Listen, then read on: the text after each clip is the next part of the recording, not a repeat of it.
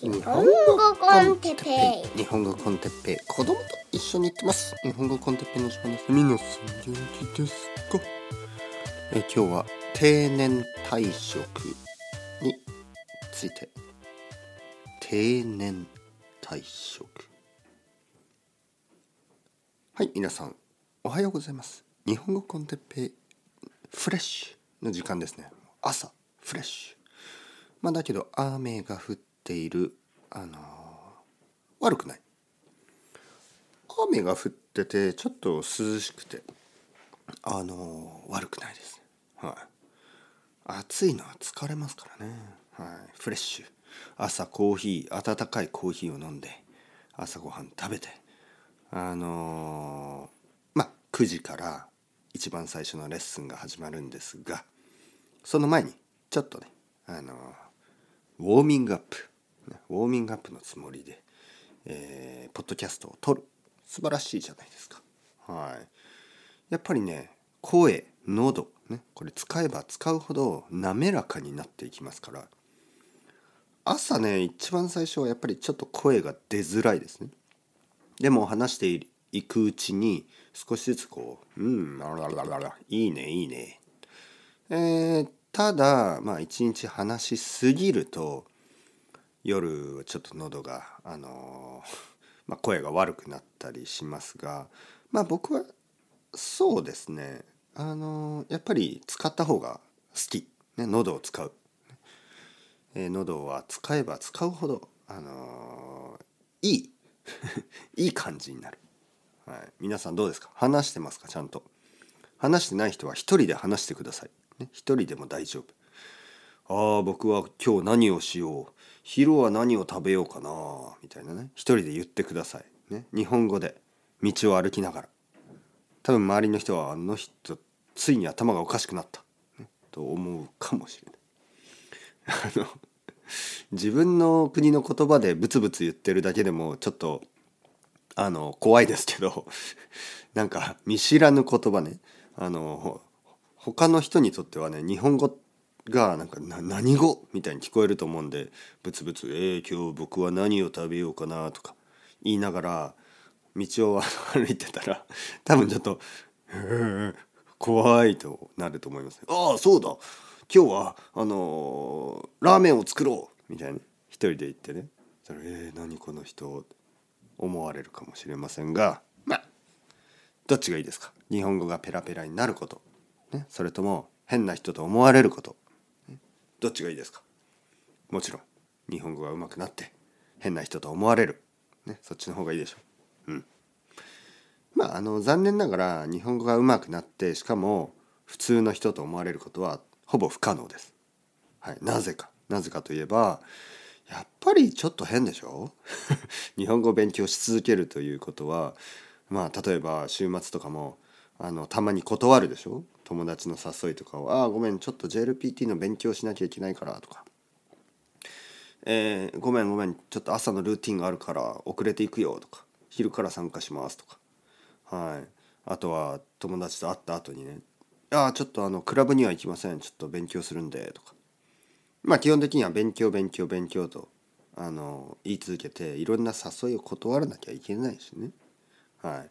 家族と食事をしてても「あちょっと僕漢字の勉強するんでお先」みたいな感じでちょっと先に部屋に戻ったりとかね「ルイスご飯よ」お母さんに呼ばれても「あちょっと待ってちょっとこのあの今ポッドキャスト聞いてるから」とかね。あのあのちょっとアニメ見見てる途中だからとかね「あなたいつもアニメばっかり見て」いやいやこれは日本語の勉強の勉強のために。そんな日本語勉強してどうするの？日本に住むの？いやあの日本に住みたいわけじゃないけどまああの勉強続けます。何のために？全てがこう他の人たちにとってはちょっと理解できない、ね、なぜ大体日本語勉強してますか、ね、だって日本に住む理由もない。住む予定もない、えー、仕事でも使わない。そんな言語を何のために？アニメが好きだから漫画が好きだからライトノベル読みたいからまあだってそれだって翻訳あるでしょ、ね。まあ、そういうふうに思われるでしょ。どうしてあなたは英語で読める本を英語で読み読みませんか？どうして日本語で読みたい？まあそのそういうことじゃないんですよね。僕たちが勉強してるのは「なぜですか?」とかもう説明できないでしょ？なぜですか、ね、それは僕が奥さんと結婚し続けてる結婚 結婚し続けていることを「なぜですか?」と言われてももうねロジックではもうあのどう考えても説明できない、はい、毎日喧嘩するしね。意見も違う。そもそも全然違うんですよね。もう気がついた。最近気がついたんですけど僕と奥さん全然似てない。全てが似てない。顔も全部違う。頭の中も全部違う。考え方も違う。全てが違いすぎる。多分世界の中で、えー、かなりっていうかもうすごく遠い2人ですよね、はい、共通点がほとんどないし、ね、はい、にもかかわらずなぜ一緒にいるんですか、はい、それはもう説明する必要はない。日本語が皆さんが日本語を勉強している理由も誰に説明する必要もない。自分で理由理解する必要もない。いいんですそのまま続けて、はい、今が大事でしょ今日今この瞬間、ね、楽しい。これが大事。まあまあまあまああ。のー、定年退職についてちょっと話したいと思います。定年退職というのはまあまあリタイアすることですけど、まあ、定年というのは普通社会や会社で、まあ、65歳になったら仕事を辞めましょうとか、ね、70歳になったらあの会社を辞めてくださいとか、まあ、そういういろいろな定年、まあ、決められた定められたあの年、ね。えー、があるんですね。決められた。定められたというのは決められたと同じ意味ですからね。定めるというのは決める。定年の定。定める、えー、決められた年に辞める。定年退職。決められた年に退職するというまあそういう制度システムがありますね。まあえーと僕のお父さんは63歳で仕事をえ会社を辞めたけど今でもなんか自分で仕事してます、ね、フリーランスとして。まあ仕事が好きなんです、ね、はい、僕のお父さんみたいなタイプの人はまあ結構多い、はい、増えてますね最近。ただまあでもほとんどの人たちは多分65歳くらいで辞めるのかな。はい、でまあたまにねやっぱり若い人と話しててもなんかこう定年退職なんかこう退職がゴールみたいになっている人がいますね。例えばですよまだ20代の人とかで「あー早く65歳にならないかな65歳になったら仕事を辞めてそれからまあ好きなことをやりたいな」とかね言ってるでしょ。そういう人の意見を聞くと僕はちょっとなんかえ？と思いますよね。はい、なんかそれはまるであ早く死にたいな早く死んで天国に行ってあのリラックスしたいみたいな。そういう考え。まあそれはちょっと極端な例ですけど。でも基本的に終わりを望んでいるね。早く終わってほしいと思う。それは何なのか？人生とは一体何ですか？そういうふうに思いますよね。早く終わってほしい。人生が早く終わってほしい。なんだそれは、えー、毎日もそうでしょ？あの例えば週末になってほしいとかね。あ早く土曜日が来ないかなとかね。気持ちはわかるんですよ。気持ちは。気持ちはわかります。例えば土曜日にあの好きなミュージシャンのライブコンサートがある。ああ早く土曜日来ないかな、気持ちはわかりますよ。でもやっぱりまあじゃあ何のために今日はあるのか？ね？例えば今日は月曜日。これは本当ですね。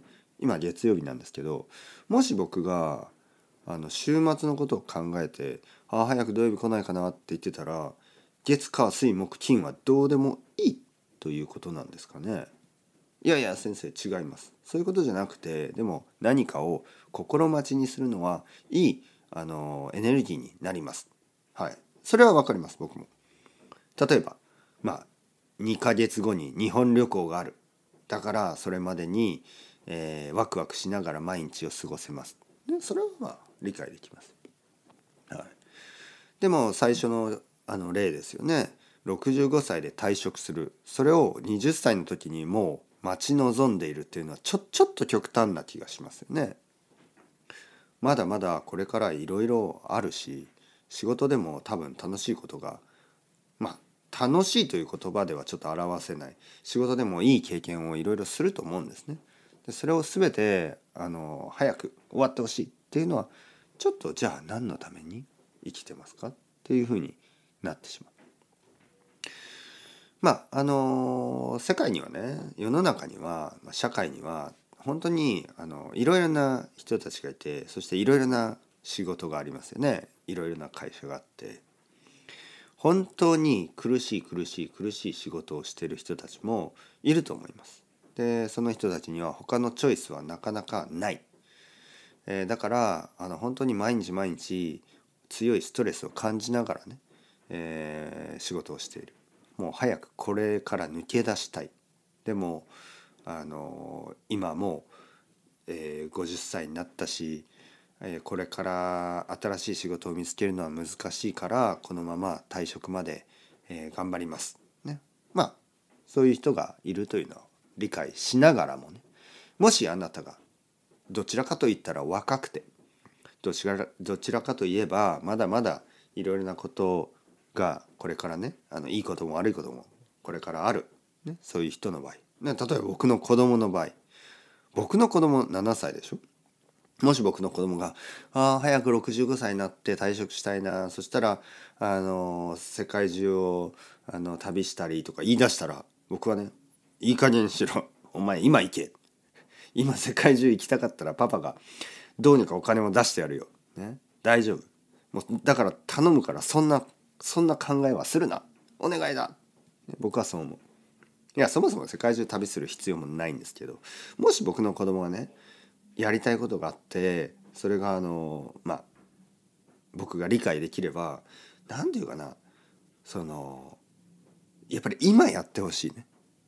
あんまりその未来未来未来65歳になったらやりたいことやりますみたいなのはちょっとうん頭で考えすぎな気がしますけどね。うん、頭で考えすぎ。あのなんか子供のあの I なんていうか、まあ、IQ とかなんかそのまあいろいろなテストがありますよね。でなんかそのやっぱり今のことしか考えられないよりは先のこと未来のことを考えられる子の方が、まあ、IQ が高いとかそのまああのまあ脳としてはねあのいいみたいなリサーチがあるでしょ？例えば、まあ、あの動物たちは今食べたい、ね、だから今食べる、ね、そんな感じだけど、まあ、人間になると例えば今食べなければ、あの、明日になったらそのチョコレートが2つになります。みたいなね、まあ、そういうことを言われた場合それを理解してああじゃあ今食べません。明日になったら2つですね。で明後日になれば3つになります。あじゃあ明日も食べない。明後日まで待ちます。